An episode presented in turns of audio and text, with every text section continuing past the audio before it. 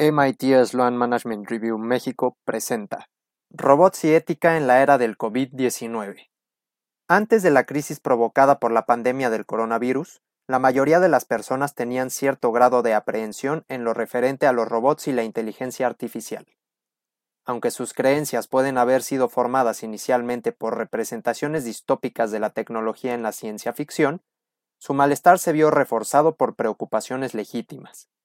Algunas de las aplicaciones comerciales estaban provocando la pérdida de empleos, el esfuerzo de ciertas inclinaciones y las infracciones de la privacidad de los datos.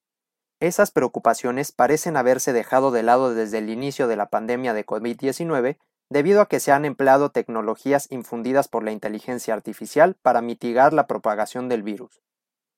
Hemos visto una aceleración en el uso de la robótica para hacer el trabajo de los humanos, a quienes se les ordenó quedarse en casa o que se distribuyeran de forma diferente en el lugar de trabajo. Los robots que reemplazan la mano de obra, por ejemplo, se están haciendo cargo de la limpieza del piso en los supermercados y la clasificación en los centros de reciclaje. La inteligencia artificial también está fomentando una mayor dependencia de los chatbots para el servicio al cliente en compañías como PayPal y en el monitoreo de contenido impulsado por máquinas en plataformas como YouTube.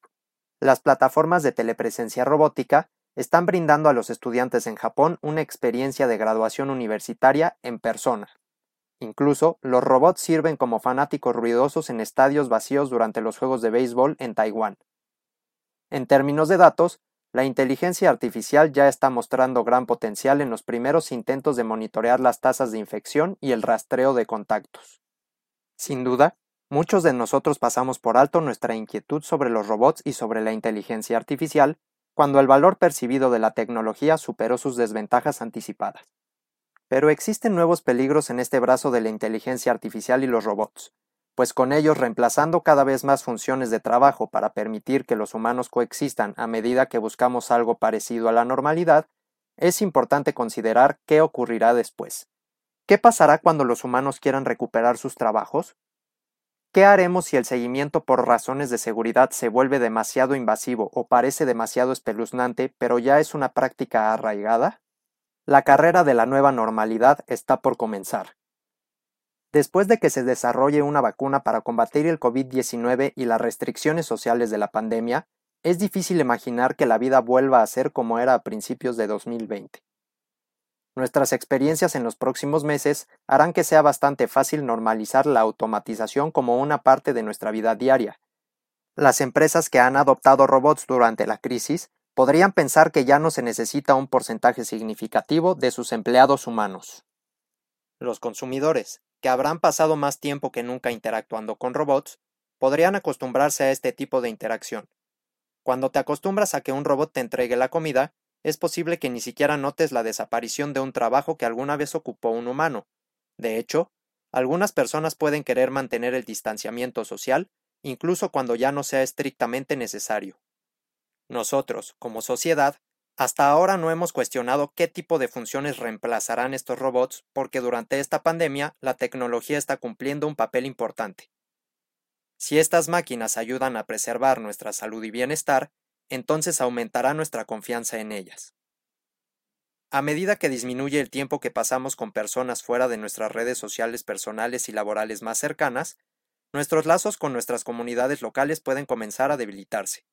Con eso, nuestras preocupaciones sobre las consecuencias de los robots y la inteligencia artificial pueden disminuir, además de perder de vista la escala de pérdida de empleos, potenciado por el uso de robots y la inteligencia artificial, Podemos pasar por alto las formas de sesgo incrustadas dentro de la inteligencia artificial y la invasión tóxica de la tecnología que se utilizará para rastrear la propagación del coronavirus.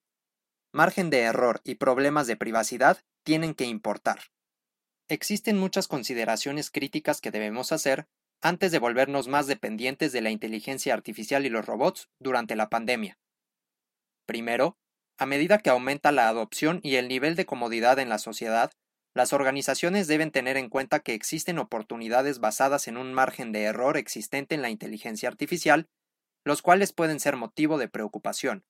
Por ejemplo, el potencial de los algoritmos de inteligencia artificial para ayudar con la toma de decisiones de atención médica es enorme, en parte porque pueden ser entrenados con grandes conjuntos de datos. Se puede recurrir a la inteligencia artificial para ayudar a manejar casos en los que se debe tomar una decisión sobre el protocolo de intervención en una unidad de cuidados intensivos, como quién tiene acceso a un ventilador, que puede tener ramificaciones de vida o muerte. Dado que la enfermedad cardíaca a menudo se diagnostica erróneamente en las mujeres y los pacientes de otra raza a menudo no reciben un tratamiento adecuado para el dolor, Sabemos que muchas formas de sesgo subyacen a los conjuntos de datos y pueden interferir con la calidad de los datos y cómo se analizan estos mismos. Estos problemas son anteriores a la llegada de la inteligencia artificial, pero podrían codificarse más ampliamente en la estructura del sistema de atención médica si no se corrigen antes de que se generalice. En segundo lugar, los problemas de privacidad con respecto a la recopilación de datos y su precisión son un problema creciente y las organizaciones deben prestar especial atención a este problema. Puede ser necesaria una gran recopilación de datos para reducir la propagación de la enfermedad. Las empresas de todo el mundo proponen aplicaciones telefónicas que rastreen el contacto de las personas diagnosticadas con las que están recuperándose del virus. En el caso de Google y Apple, se están asociando en una aplicación opcional para que las personas divulguen su diagnóstico de COVID-19. Uno podría argumentar convincentemente que esto está justificado hasta que termine la pandemia. Sin embargo, una vez que se establezca el precedente para este tipo de vigilancia, ¿cómo se eliminaría ese poder en los gobiernos, en las empresas y en otras instituciones? ¿Se incluirán cláusulas de extinción en los planes de recolección y uso de datos de las organizaciones? Los usos secundarios de los vastos tesoros de datos de seguimiento, indudablemente, inducirán a las organizaciones a conservarlos, especialmente dados los beneficios financieros que podrían obtenerse de los datos. Tomemos el caso de la aplicación de Google y Apple. ¿Qué sucederá cuando los usuarios de la aplicación exijan la recuperación de sus datos y pidan que se ejerzan las normas de protección y privacidad de la información requerida por la UE cuando ya no se necesiten? Los casos de abuso de la recolección y el intercambio de datos encubiertos ya están bien documentados. Las organizaciones involucradas en la recopilación y el análisis de datos y su supervisión Deben tratar estos problemas ahora y no en el futuro, cuando las personas serán menos indulgentes si sus datos son utilizados de otra forma o se utilizan en una actividad cuyo fin es éticamente cuestionable. Ciertamente, es tentador dejar de lado ciertas normas, regulaciones y otras protecciones, como las que están relacionadas con la privacidad de los datos en una emergencia, cuando eso puede ser lo que se necesita a corto plazo para proteger a las personas y salvar vidas. No debemos dejar de prepararnos para lo que vendrá después de esta emergencia global. Esto incluye el desarrollo de estrategias de reciclaje para ayudar a aquellos cuyos trabajos han sido interrumpidos por la pandemia y están intentando seguir siendo parte de la fuerza laboral, dado que algunos de estos trabajos son altamente susceptibles a ser reemplazados por la automatización. Necesitamos pensar nuevamente en los márgenes de error surgidos en las aplicaciones de inteligencia artificial que hemos adoptado, los cuales pueden ser perjudiciales. Se trata de prejuicios que habrán aprendido de nuestros comportamientos de adaptación y se habrán modelado mediante sus interacciones con nosotros. Y aunque vivimos en una situación sin precedentes, necesitamos enfrentar de una manera proactiva la planificación y las protecciones en relación con la adopción de robots y de la inteligencia artificial. De lo contrario, puede surgir una nueva crisis en una forma completamente novedosa.